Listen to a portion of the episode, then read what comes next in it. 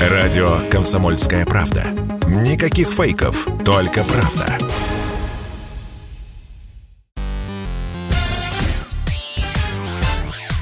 Шоу-бизнес с Александром Анатольевичем на Радио КП.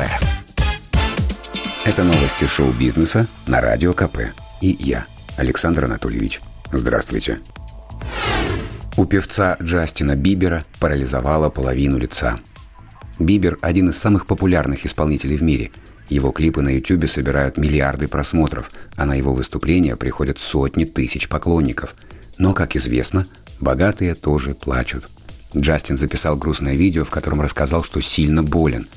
Правая часть лица у него парализована.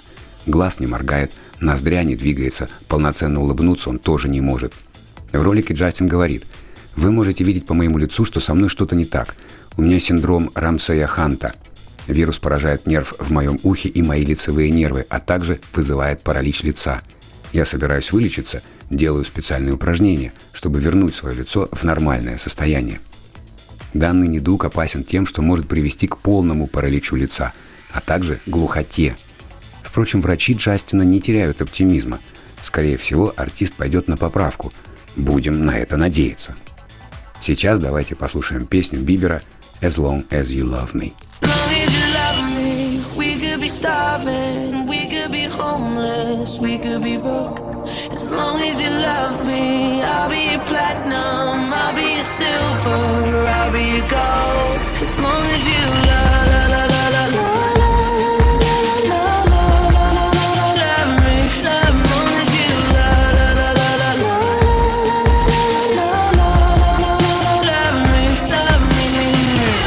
Умерла певица, исполнившая главную песню для сериала «Твин Пикс». Джули Круз была культовой артисткой в киноманских кругах. В историю музыки и кино она вошла благодаря сотрудничеству с режиссером Дэвидом Линчем. В 1986 году певица дебютировала в его культовой ленте «Синий бархат».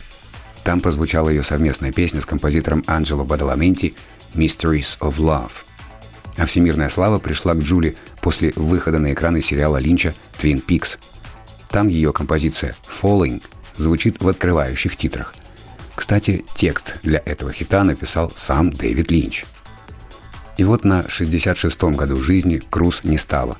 Ее муж Эдвард Гринан рассказал газете The Guardian. Она ушла из мира сего на своих условиях, без сожалений. Я играл ей песню «Rome» группы The B-52s во время ее перехода. Покойся с миром, любовь моя.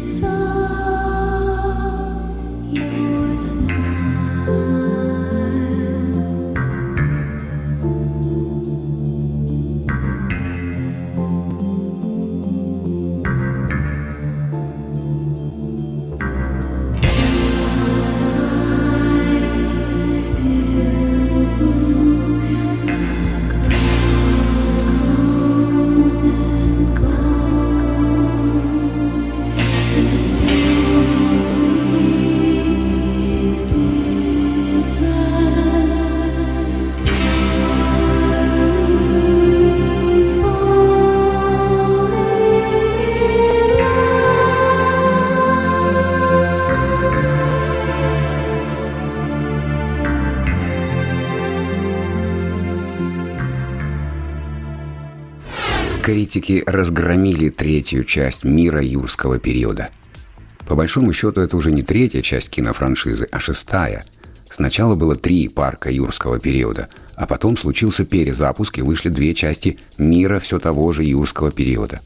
А фильм 2022 года должен был стать кульминацией всего этого тиранозавровского предприятия длиною в 29 лет – Первая серия вышла в 93 году. Создатели блокбастера собрали в одном фильме героев из всех шести предыдущих фильмов.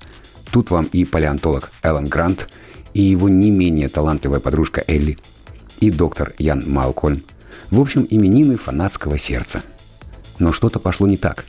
Американские акулы-пера в пух и прах разнесли ленту. Вот что пишут наши западные коллеги. Позорный триумф корпоративной жадности – неуверенное в себе кино, которое ищет одобрение у зрителей и исполнительного продюсера Стивена Спилберга. Главный смысл развлечений – не утомлять, но по миру юрского периода 3 этого не скажешь. У фильма нет собственного лица, что становится удручающе очевидным, когда новые персонажи встречаются со старыми. Впрочем, зрители не стали прислушиваться к мнению критиков. За первый уикенд кровожадные динозавры собрали в американском прокате почти 150 миллионов долларов.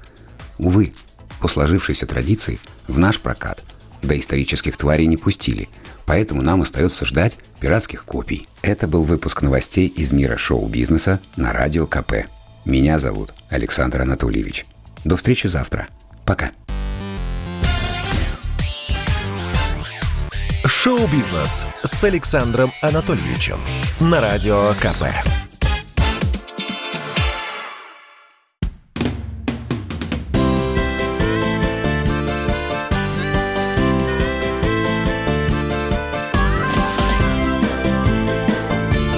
Лето. На радио «Комсомольская правда».